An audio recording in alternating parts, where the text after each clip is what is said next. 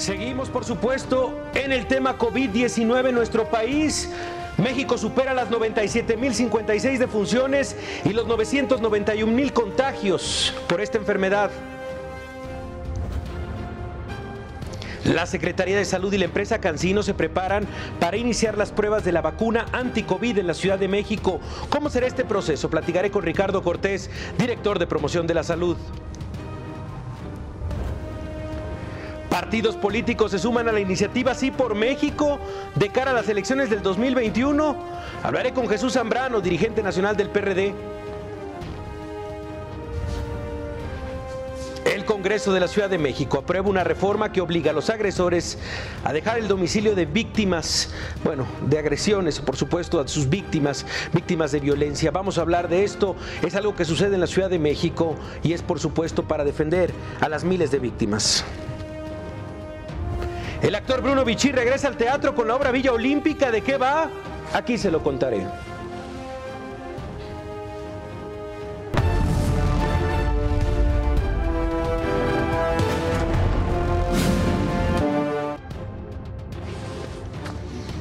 Hola, ¿qué tal? Gracias. Gracias por darme la oportunidad de llegar hasta su casa. Mi nombre es Javier Risco y esto es La Nota Dura. Información de última hora, declaraciones inverosímiles de nuestra clase política y también entrevistas para entender un poco más esta realidad nacional. Gracias por acompañarnos el día de hoy, gracias por estar con nosotros y por supuesto estamos en constante comunicación a través de Twitter en arroba jrisco y con el hashtag La Nota Dura. Empezamos, por supuesto, como en los últimos meses. Siempre es la nota que abre que tiene que ver con el COVID-19 ¿Cómo va?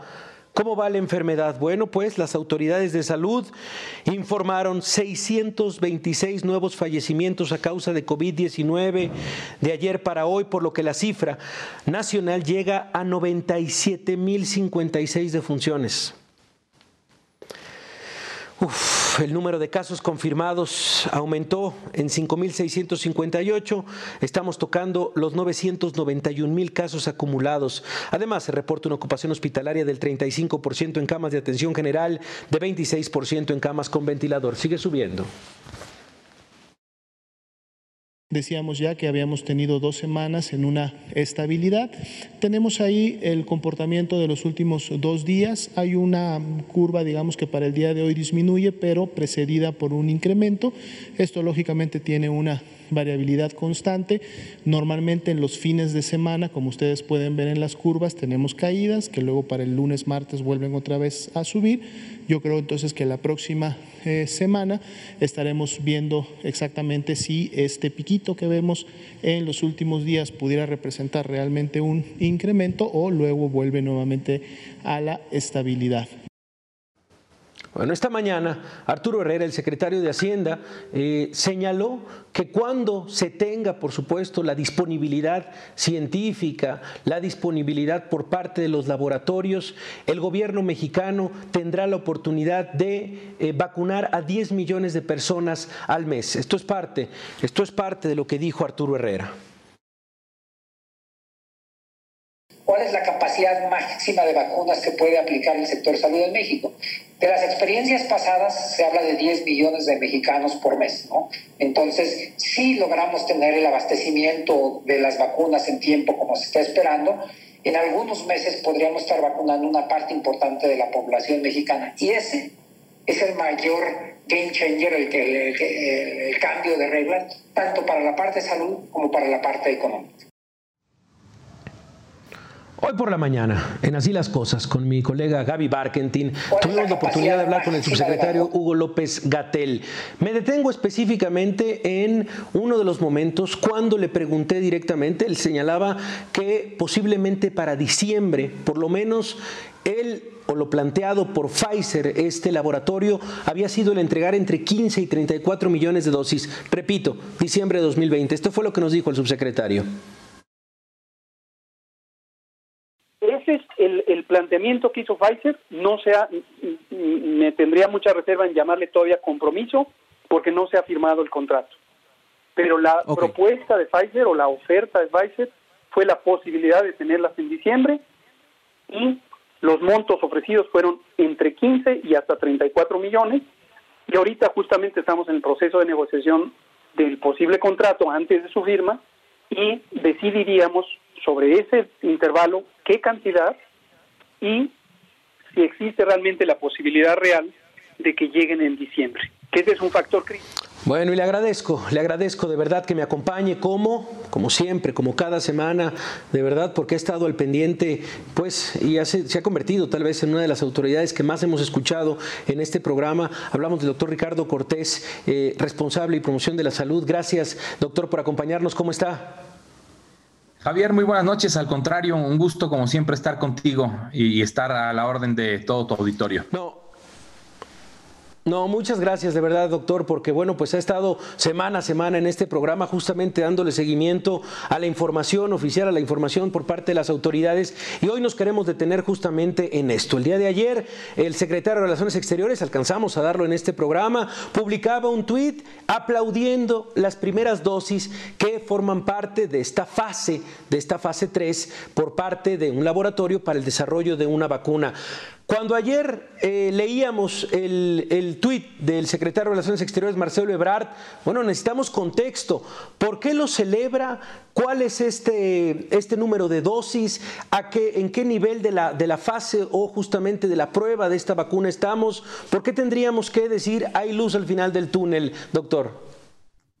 Con todo gusto, Javier. Mira, la fase 3 eh, de un eh, ensayo clínico eh, para la investigación y desarrollo de un producto como una vacuna. Es la, fase previa a eh, obtener los resultados finales de eh, eficacia y seguridad del producto final para poder definir si ciertamente, al menos en esta, en esta población cautiva, la eficacia es la que se requiere para tener una una vacuna que tenga más eh, eh, beneficios que, los riesgos, así es como, como se mide. Y terminando la fase 3 de, la investigación, es que se puede someter a las autoridades sanitarias nacionales la solicitud de una licencia sanitaria para poder eh, comercializar, ya sea con el gobierno, como, como en este caso será, pero también para someterlo a un mercado privado de cualquier país. Entonces, eh, esa es la, celebración. Eh, que es la última fase de investigación y desarrollo antes de poder eh, lanzarla a, un mercado, una, una vacuna. Ok, otra vez, ¿de qué laboratorio estamos hablando? ¿De qué empresa farmacéutica estamos hablando? Por lo menos las que llegaron el día de ayer, doctor. Es eh, el laboratorio que está en la República Popular de China, eh, Cancino eh, Bio, que, es la que está ahorita sí, claro. Exacto. Muy bien, muy bien. Eh, ¿Se encarga el laboratorio de la selección de los mexicanos que, bueno, serán parte de esta fase 3 o también el gobierno federal colabora con, por supuesto, la, selección, la distribución de esta, de esta eh, prueba, insistimos, de esta fase 3 del desarrollo de esta vacuna? Eh, Javier, en general son los laboratorios los que se encargan de hacer un análisis de eh, identificar a, los, eh, eh, a las personas que vayan a realizar la investigación en, diferentes sitios dentro de cada país, sobre todo con personal científico que tenga la experiencia en el reclutamiento, en la firma de los consentimientos bajo información para aplicarse un producto y es el, laboratorio el que va escogiendo cada uno de, estos sitios de forma eh, específica para lograr eh, tener eh, el número de sujetos que se requiere para tener un estudio robusto que tenga los resultados que se quieren, que se quieren observar. Entonces, es ese laboratorio que se está encargando y sus investigadores reclutan. Muy bien. Esta semana empezábamos, por supuesto, la semana por lo menos con el pie derecho. Eh, sabemos que el propio subsecretario Hugo López Gatel señalaba, a ver, vámonos con calma, vámonos con calma, no hay que todavía este, dar señas de celebración, pero bueno, eh, por supuesto es importante que un laboratorio señale, informe que eh, va un avance, va hacia adelante la vacuna y no solo eso, sino que tiene un 90% de efectividad. Hoy por la mañana, como lo escuchaste, doctor, tuvimos la oportunidad de hablar con el doctor Hugo López López Gatel en el programa Así las Cosas y nos mencionaba que hay el compromiso. Eh, y decía él, bueno, no, no quisiera llamarlo compromiso, pero el planteamiento por parte del laboratorio Pfizer de la distribución de entre 15 y 34 millones de vacunas para diciembre de 2020. Esto, insistimos, con todos los protocolos ya vendrán, yo creo que es algo que, que evidentemente se sigue trabajando porque es una vacuna que requiere toda una red fría justamente para su transportación, pero vaya, dentro del, crono, del cronograma que tiene la Secretaría de Salud, sí sigue sonando para diciembre la llegada por lo menos de vacunas a nuestro país? Pudiera ser, pudiera ser, es el, propio laboratorio el que está planteando eh, esto y eh, como bien lo menciona el subsecretario, eh, no es un compromiso aún, pero son los planteamientos que el laboratorio hace para poder hacer las negociaciones con el gobierno federal. Muy bien, pues estamos al pendiente porque evidentemente pues es la noticia de la semana y también queríamos saber justamente eh, si se está trabajando desde la Secretaría de Salud. Escuchábamos al, al, secretario de Hacienda Arturo Herrera decir que en cuanto se tenga la posibilidad científica por parte de los laboratorios de distribuir las vacunas, de llegar a México, se tendría la capacidad de vacunar a 10 millones de personas al mes. Este, digo, simplemente para, esto lo decía el secretario de Hacienda, concuerda y son los datos también que tiene la Secretaría de Salud, doctor? En realidad se tiene un, equipo, un ejército completo en, materia de salud pública. Si todos eh, eh, nos abocamos a hacer este ejército para ir a vacunar a todas las personas que así lo requieran, efectivamente podríamos tener esas, eh, esas capacidades. México ha tenido grandes éxitos en materia de vacunación, tiene, tenemos mucha experiencia y esta no va a ser la, excepción y lograremos los objetivos que nos tenemos planteados una vez que tengamos una vacuna que se pueda utilizar. ¿Cómo va, doctor? Y con eso quisiéramos cerrar el tema de la vacuna de la influenza. Hay varios comentarios en este momento por parte de nuestros televidentes. ¿Para cuándo se tiene pensado llegar al sector privado? ¿Cómo va en el tema del sector salud también el tema de la vacunación de influenza? La vacunación de influenza em, eh, sobre el programa de vacunación universal va caminando bastante bien. Eh, estamos eh, seguros que eh, todos los estados cumplirán la meta de aplicar todas las dosis eh, antes de que termine eh, el 2020.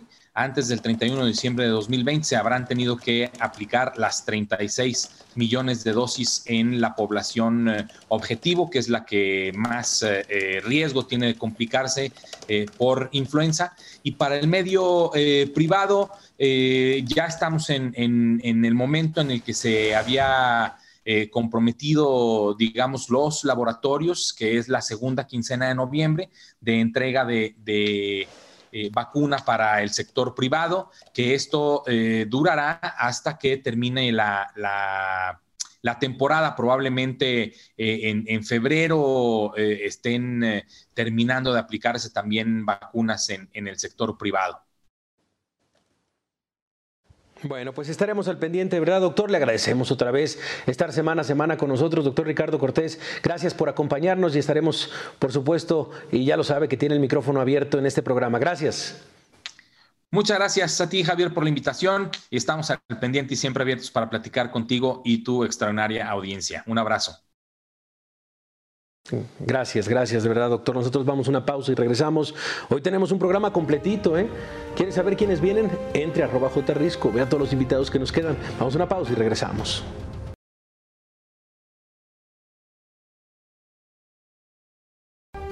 Regresamos, regresamos a la nota dura. Gracias de verdad por estar con nosotros. Gracias por escribirnos varias personas por acá. Ahorita leemos sus comentarios. Ya lo sabe, arroba jrisco y con el hashtag la nota dura. Aquí tuvimos la oportunidad de hablar hace algunas semanas con Gustavo de Hoyos, uno de los impulsores de esta organización Sí por México. Una organización que abría sus puertas a distintos partidos políticos, a distintas organizaciones, para ser una oposición, ser una propuesta alterna ante el proyecto y el gobierno del presidente Andrés Manuel López Obrador. Insistimos, esta semana particularmente ha sido muy activo sobre todo la presencia de varios partidos, entre los que se incluye el PRI, el PAN, el PRD, que dicen, bueno, sí, sí nos gustaría trabajar con esta organización, sí por México, sí hay que sumar. Bueno, es una amplia coalición entre partidos políticos que ya se plantea rumbo a 2021 y le agradezco que me acompañe esta noche Jesús Zambrano, presidente nacional del PRD. ¿Cómo estás Jesús? Muy buenas noches, gracias por estar con nosotros. Muy buenas noches Javier, con el gusto de saludarlo y de sus órdenes como siempre. Bueno, a ver, Jesús, cuéntanos muchas reuniones, eh, muchas fotografías con panistas, con priistas. Eh, ¿Qué trae en la cabeza este partido político, el PRD, rumbo a 2021 y también, por supuesto, con Sí por México?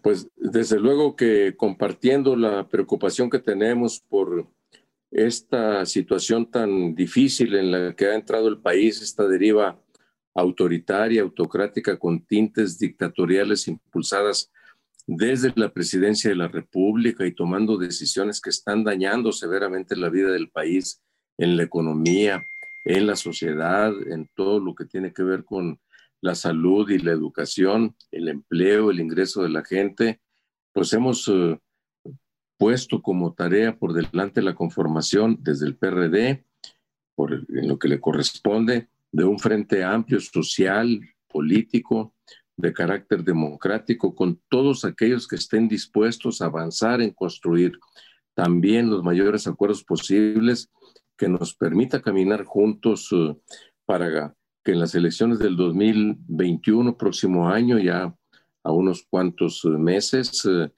podamos competir para ganar la mayoría en la Cámara de Diputados. No podemos permitir, no debemos permitir quienes estamos convencidos de la democracia, de la defensa de las instituciones de la República, de los derechos de la gente, de los órganos autónomos como el INE, el INAI, la Comisión de Derechos Humanos, por mencionar solo algunos, eh, no podemos permitir que esto vaya siendo socavado, destruido por el eh, presidente de la República, como hoy sucede en, representado por López Obrador. Y entonces hemos dicho, hagamos los mayores acuerdos posibles con todas las fuerzas políticas que estén dispuestas a caminar en este mismo sentido y al mismo tiempo también de la mano de la sociedad civil, de sus liderazgos reconocidos, de gente con prestigio, que los hay muchos. Eh, celebro, celebramos desde el PRD que eh, todo esto que se ha identificado como el Sí por México, más de 500 organizaciones, eh, más de 50 mil personas en lo individual que se han organizado en una plataforma que tiene seis ejes eh, que aglutinan lo fundamental de los grandes eh, problemas del país y que ofrece y plantea soluciones, eh, seis ejes cuyos contenidos los compartimos en lo fundamental desde el PRD y ayer que se hizo esto, antier, el martes que se, le, que se hizo esta ah, Convención Nacional Ciudadana, impulsada por sí por México, en la que participan desde luego Gustavo de Hoyos, Claudio González, y, pero muchos más liderazgos. Dijimos sí por México, vamos ahora dispuestos a caminar en esta perspectiva, porque el país debe cambiar de rumbo, no debemos continuar en esta lógica de un deterioro que está sufriendo la vida del país. Javier, esa es la esencia de lo que estamos nosotros empeñados. Parecería, parecería Jesús Parecería Jesús al menos en los principios de cada partido que es borrón y cuenta nueva. Ese es el nivel de desesperación también de un bloque opositor, de un bloque en contra de la presidencia de López Obrador. Abrazarte con quien alguna vez, seguramente Jesús, en tus múltiples años de político, señalaste, castigaste, como son los priistas, como son los panistas. E, ese es el nivel de desesperación también rumbo a 2021. No, eso no es desesperación, Javier, es compartir las preocupaciones que tiene muchísima gente fuera de los partidos políticos. Si quieres, quita los partidos políticos. Ahí tienes a más de 500 organizaciones agrupadas en Sí por México que desde distintas trincheras, luchando prácticamente por todas las causas fundamentales que la sociedad civil eh, ha estado defendiendo en las últimas décadas, dicen no debe continuar esta lógica del deterioro nacional y qué es lo que nos plantean desde allí a los partidos políticos opositores al gobierno actual. Oigan, juntémonos, júntense ustedes y juntémonos ustedes con nosotros para que postulemos candidaturas que sean competitivas y nosotros que compartimos las preocupaciones y los planteamientos que se están haciendo desde, desde la plataforma Sí por México, decimos, por supuesto que estamos dispuestos, por lo menos el PRD ha dicho, dispuestos a construir las más amplias alianzas posibles, ya lo estamos haciendo, porque además se tienen que postular eh, las candidaturas de la sociedad civil a través de los partidos políticos que estemos dispuestos a abrir las puertas para que esto suceda y en el PRD estamos convencidos de que así debe ser. Postular lo mejor que tenga el PRD, al igual que al mismo tiempo postular lo mejor que tenga la sociedad civil. Entonces es, eh, no es por desesperación, no es como ayer o algo así, o antier, ayer creo que fue, lo dijo el eh, Pelele que pusieron al frente de Morena, eh, su presidente actual, formal, diciendo, ah, es que ahí está el tumor, o que ayer López Obrador, el presidente de la República, haya salido a descalificar al Sí por México y a este confluencia entre partidos políticos y las organizaciones de la sociedad civil a desacreditar ya no, es que son los que quieren regresar al régimen de corrupción. No, el régimen de corrupción lo tenemos hoy. Es que quieren regresar a defender los privilegios y las desigualdades. Es que hoy estamos teniendo más pobres, más eh, dificultades para el desarrollo económico y la generación de empleos y para el mejor ingreso de la gente. Es que hoy estamos teniendo todo aquello contra lo que luchamos para eh, lograr un régimen democrático y hoy se está concentrando el poder en una sola persona. Entonces... Eh, eh, a ver, eh, una, una, de las cartas fuertes, Jesús... no es Estados Unidos por México, el tumor son ellos, no somos nosotros, Javier. A ver, a ver, una de las cartas fuertes del presidente es eh, el tener en la bolsa 30 millones de votos. Y esa es una de las cartas que dice siempre, tengo la aprobación, estoy por arriba del 60%. Supongo, Jesús, que también ustedes tienen desde el PRD sus números, eh, prospectiva también de una alianza con eh, Sí por México, con el PAN, con el PRI, insisto, coordinar esfuerzos. Digamos eso. ¿Cuánta gente creen que los apoya? ¿Cuánta gente en este momento, por ejemplo, apoya al PRD solo y apoya esta alianza? Si tuviéramos que hablar de números, Jesús. Mira, yo creo que hoy la sociedad lo que está pidiendo, Javier, es que nos unamos, que nos juntemos. López Obrador ganó, ok, con 30 millones de votos, pero ya no los tiene. Eh, ya la mitad de la gente lo está reprobando en las encuestas y la otra mitad le está todavía dando el beneficio de la duda. Él no va a estar en la boleta como lo estuvo en el 2018.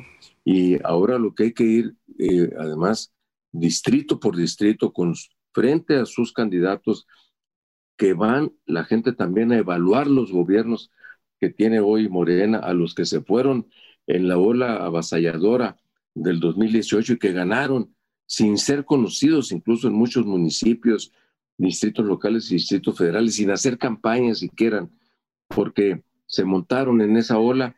Así estaba la vida del país, así estaba también el anhelo de cambio de la gente, que hoy está viendo que no está cambiando nada, porque también cuando a la gente le preguntan en esas encuestas cómo evalúan las políticas de López Obrador, en todas sale reprobado, con más del 60% incluso de reprobación. Bueno, ahora hay que ir a convencer a eh, estas mujeres y hombres los que van a decidir eh, los eh, destinos del país con su voto el próximo año, 2021. Hay que decirles, ¿quieres seguir apostándole a eso que no sirvió para nada o construimos una nueva mayoría de la que tú formes parte con propuestas de candidaturas y de representantes populares que lleguen a las cámaras de diputados federales y locales, a los municipios, pero que salgan de abajo, propuestas por ti, no porque se monten en una ola que te la impusieron desde arriba, no queremos eso. Entonces, eh, este es el, el, sentido en el que hay que trabajar. López Obrador no va a estar en la boleta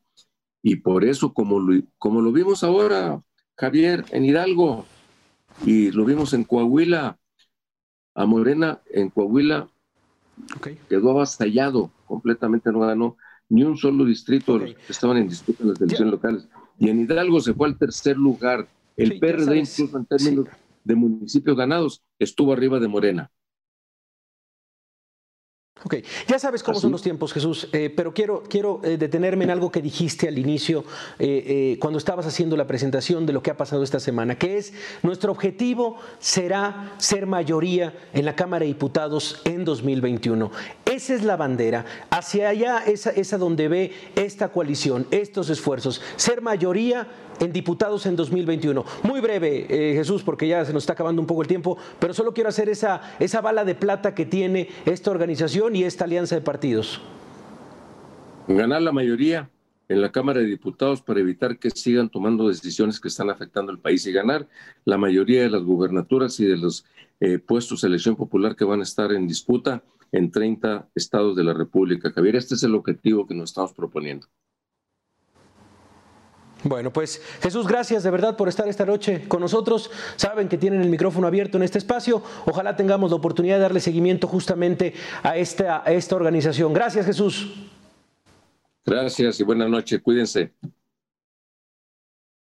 Buenas noches, pues ahí está Jesús Zambrano, sí, en algo que nos sorprendió esta semana, ver estas fotografías, panistas, priistas, perredistas, por acá la gente, mucha gente comentándonos, de verdad, eh, rápido, rápido por acá, este Antonio Aguilar, muchísimas gracias, don Antonio, por estar con nosotros esta noche, dice, qué triste que estos partidos PRIAN, RED tengan ahora que recurrir a una organización de la derecha extrema por su incapacidad política y desesperación del mapa político mexicano, bueno, muchos comentarios, Carla Padilla también, gracias Franco por estar por acá.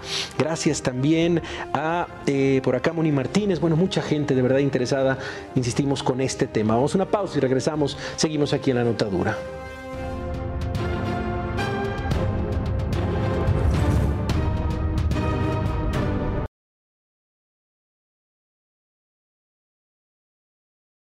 Regresamos a la nota dura. Gracias por estar con nosotros esta noche y gracias por sus mensajes. Muy participativa la gente el día de hoy. Un saludo hasta Reynosa, un saludo también hasta Saltillo que nos están viendo, hasta Poza Rica. Muchas gracias por estar al pendiente de este programa.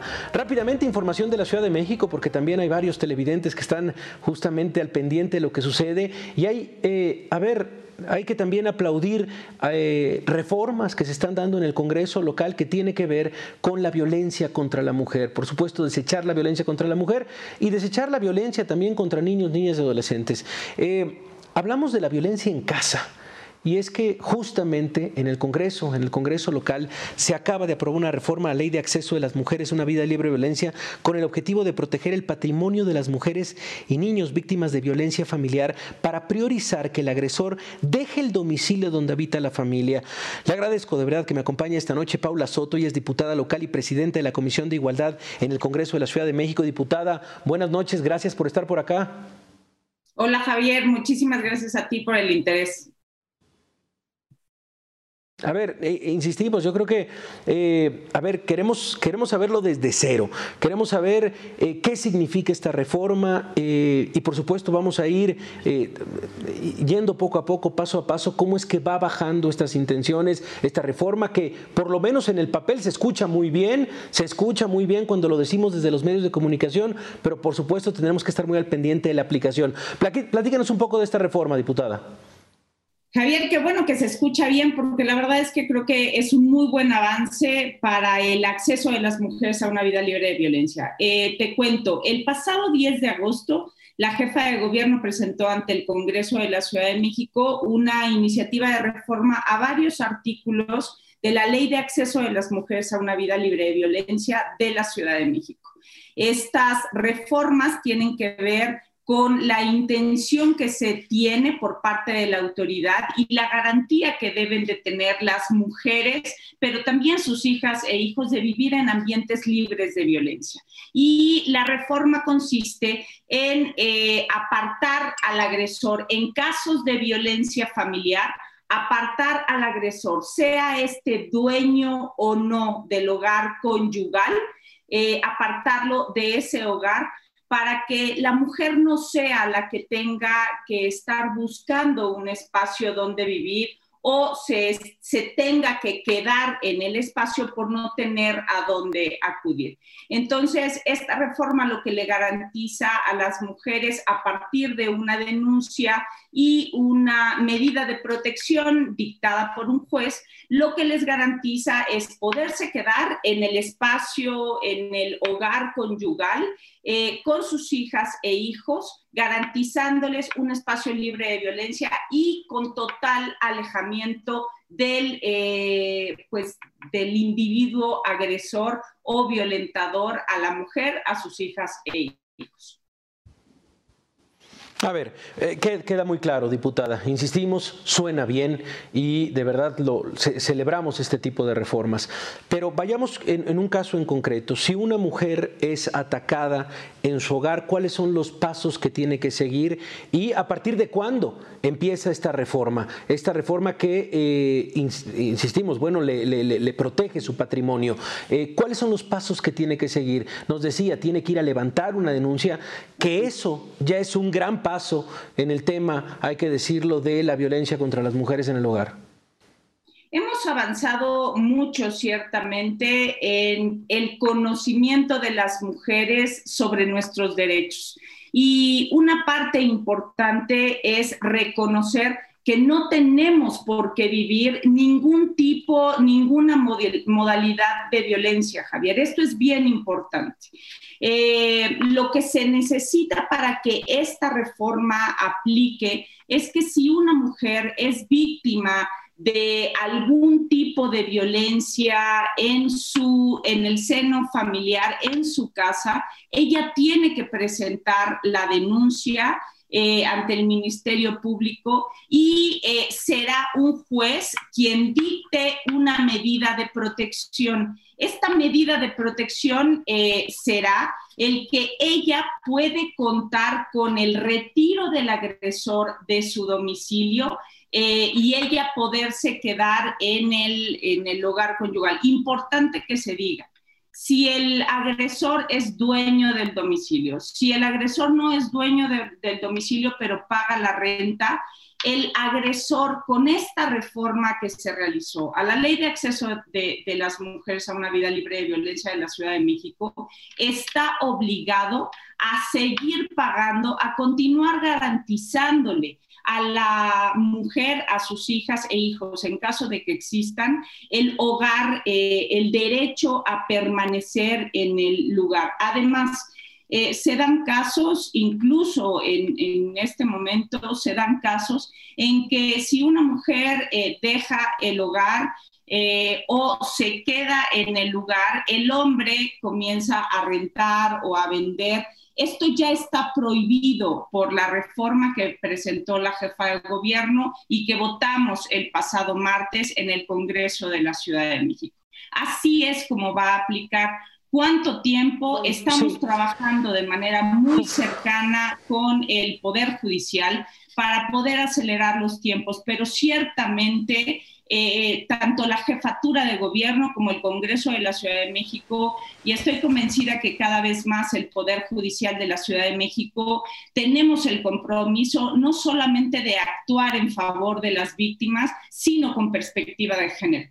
Entonces eh, se acelerarán los, se imaginará, diputada, perdón, se imaginará diputada la cantidad de preguntas que nos están llegando, sobre todo en el tema de la aplicación. Entendemos los pasos en eh, y, a ver, leo varias de los televidentes que en este momento nos están mandando las preguntas. Una de las preguntas que más se repiten es cómo obligar al agresor. Y dos, ok, va con el juez, el juez levanta la denuncia, bueno, levanta la denuncia frente a un juez, se obliga a esta persona a salir del hogar. ¿Qué tipo de protección recibe en la cotidianidad esta mujer y los niños. Eh, va a haber, porque se, requiere un, aparato de justicia y un aparato policial robusto para, no sé, revisar, por supuesto, los casos semana a semana, para ver que efectivamente no ha habido ningún tipo de amenaza en contra de esta mujer y de los niños. Vaya, el tema es Por supuesto, todo, eh, eh, en caso de que el agresor insista, por supuesto, en las agresiones, no, eh, no, no quiera pagar esta renta, ¿cómo se le va a obligar? Y por supuesto, si hay, insistimos, un sistema de justicia que arrope a la mujer con el paso de los días después de esta decisión y después de esta reforma. En eso estamos trabajando, Javier. Justamente es lo que, lo que te mencionaba. Entiendo todas las dudas que tienen tus televidentes. Eh, estamos trabajando por eh, soportar y, como bien lo, lo, dices, robustecer a nuestro sistema para que pueda garantizarle de manera plena una vida libre de violencia a las mujeres. Importante. Eh, ¿Cómo se va a sacar a este agresor del domicilio? La orden de protección, ya existen las órdenes de protección en la Ciudad de México, en el país. Lo que estamos haciendo es dar una razón más para que esta orden de o esta medida de protección en favor de la mujer víctima de violencia aplique. ¿Cómo, van a, cómo va a aplicar esta medida de la misma manera que ya aplican? bajo la orden judicial con el, acompañamiento eh, en, su, en caso de que sea necesario con la fuerza pública. ¿Quién va a retirar al, al agresor del domicilio? La orden judicial con la ayuda y el acompañamiento de la, fuerza policial. ¿Quién va a garantizar eh, que el agresor no vuelva a agredir? Bueno, la orden, de, eh, la orden judicial y esta medida de protección sin lugar a dudas, eh, también tendríamos que seguir todo un procedimiento. Esto es para evitar eh, esta medida de protección y esta reforma, es para evitar de inmediato, Javier, eh, se los decimos a tus televidentes, que una mujer tenga la necesidad de continuar tolerando, soportando, viviendo y sufriendo eh, la violencia en su domicilio por el simple hecho de que no tiene a dónde recurrir. Pero sin lugar a dudas también creo que tendríamos que pensar, decir y hablar de los pasos siguientes que tienen que existir después de que una mujer ya dio ese, es, ya decidió acudir con la autoridad para denunciar la violencia de la cual es víctima. Yo quisiera pensar en la posibilidad ya de la separación definitiva de la mujer, las hijas y los hijos de, este, de esta persona violentadora y bueno, pues ahí ya seguirían los distintos procesos de separación, separación legal, divorcio y ya tendríamos que continuar con todo lo demás. Pero estas medidas de protección ya existen en la Ciudad de México por distintos eh, casos eh, y temas pero esta reforma lo que hoy garantiza es que la medida de protección le eh, dé la certeza a la mujer víctima de violencia de que no quedará en el desamparo, por lo menos no se quedará sin un techo para ella, para sus hijas e hijos en caso de existir, en caso de que ella decida denunciar la violencia de la cual es víctima. Diputada, le agradezco, de verdad ya sabe que tiene el micrófono abierto en este espacio, le damos seguimiento a esta reforma, nos pareció muy importante y no quitaremos el dedo de renglón de eh, bueno, lo que se está haciendo desde el Congreso para combatir la violencia contra la mujer. Gracias, eh, diputada, por estar esta noche con nosotros. Javier, te lo agradezco enormemente a ti. Muchísimas gracias y estoy a tus órdenes.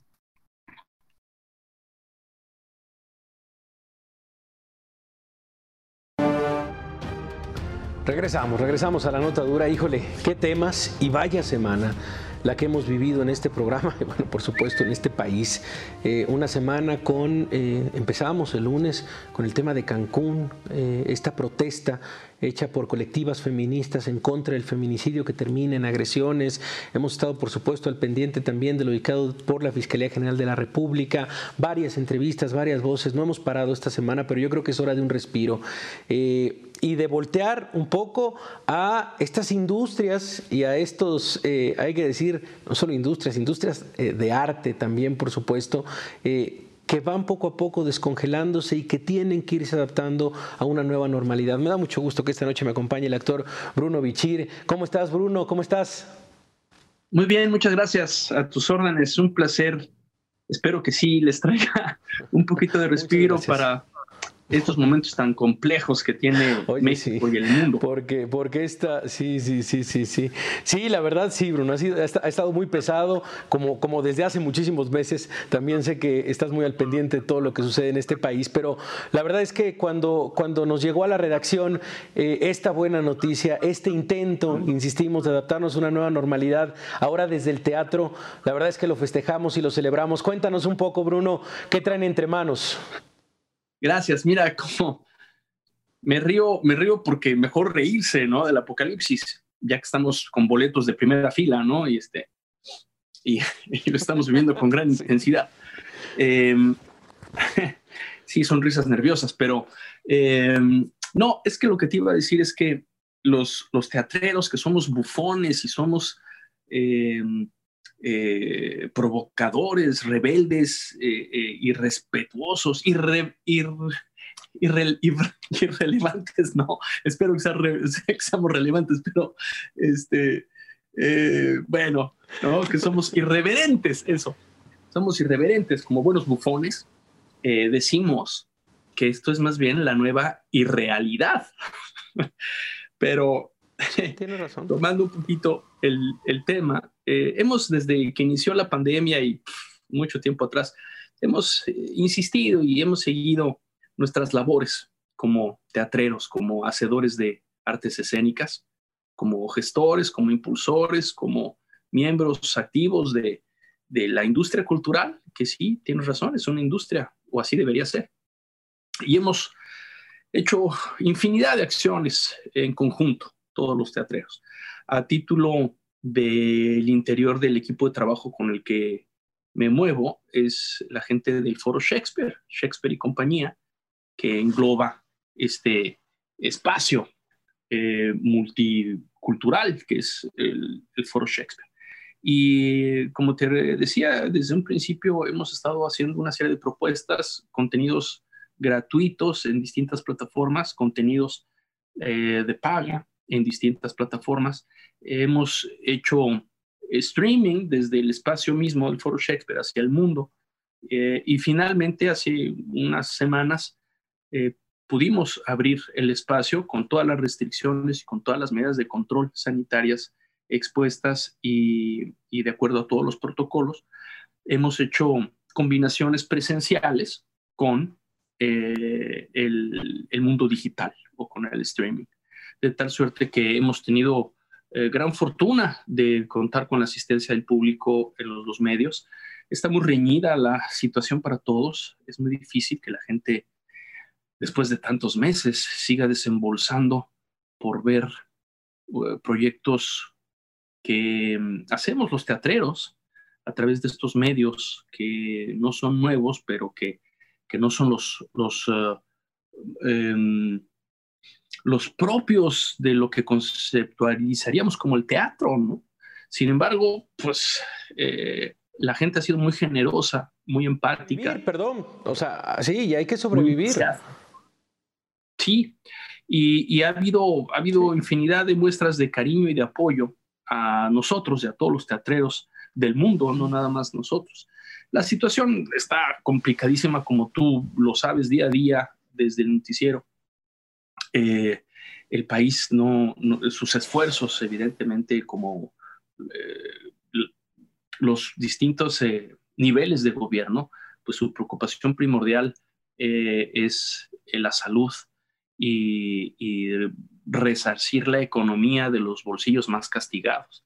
No que nosotros no lo seamos, es una industria muy importante que ofrece y da, brinda muchas eh, eh, plazas, muchas eh, fuentes de trabajo a muchísimas familias, pero ciertamente, pues, en el apocalipsis, nosotros quisiéramos pensar que el arte es fundamental, ese es mi punto de vista, creo que sí lo es, pero en términos prácticos. Y, lo comparto, perdón Bruno, y comparto y comparto, comparto la importancia del arte y de verdad nosotros en este programa hemos tratado de, desde de, todos los tipos, ¿eh? desde conciertos, este, de artistas eh, que, que, trabajaban en, en, restaurantes, que trabajaban en bares y que dicen, bueno, pues ahora vamos a llevar serenatas, hemos hablado con mariachis, hemos hablado también con gente que hace y que, y que se dedicó, bueno, pues yo soy, yo soy este eh, bailarín y bueno, pues ahora estoy dando clases a través, vamos, de verdad hemos visto los esfuerzos que se han hecho desde la industria del arte. Y, y, y cuando nos llamó la atención esto y decir, bueno, a ver, poco a poco se va a ir descongelando el teatro, como bien lo dices, un, un, un, arte que se ha ido adaptando, por lo menos esta nueva irrealidad, pero ahora traes entre manos este, este, este planteamiento de Villa Olímpica. Platícanos un poco y véndele un poco al televidente justamente de qué habla esta Villa Olímpica. Gracias, concentrémonos por ahí porque los últimos en llorar somos nosotros, somos unos guerreros y, y y seguimos dando la batalla y aplaudimos a los héroes de primera fila que realmente se están partiendo el lomo en los hospitales y en todos los centros de salud. Eh, creo que el arte equilibra un poquito el caos. Y sí, creo, confío, estoy completamente convencido que es importante para el, el, la sanidad mental y anímica eh, el arte. En ese terreno, pues se inscribe Villa Olímpica. Es una obra que acabamos de estrenar el viernes pasado. Estamos dando funciones vía Zoom eh, a través de Boletópolis en su eh, sala virtual. Y, y, todos los viernes damos función a las 8.30 de la noche, tiempo central. Y eh, es un proyecto que toca muchos temas, pero básicamente se centra, como todo el buen teatro, es una amalgama de preocupaciones y obsesiones eh, de la humanidad volcadas en, expresiones artísticas, creativas, escénicas. En este caso, Villa Olímpica trata los mitos, cómo tenemos como seres humanos la necesidad de contarnos historias para justificar nuestro paso por el universo y de hecho para eh, reivindicar la resistencia, el aguante que tenemos todos nosotros en cualquier terreno que emprendamos donde parecen luchas inagotadas, inagotables eh, y, y, y parecieran insalvables todos estos esfuerzos y estas luchas, pareciera que nada tiene sentido. Y esto es una gran metáfora de todo lo que está pasando. No hablamos propiamente de la pandemia ni, ni de este tipo de problemas que la humanidad sortea, lo, lo concentramos en el deporte. El deporte como un símil de las artes, como un símil de lo que está pasando allá afuera en el mundo con todo esto. Eh, pareciera que, muy concretamente, por eso se llama Villa Olímpica. Yo, yo estoy...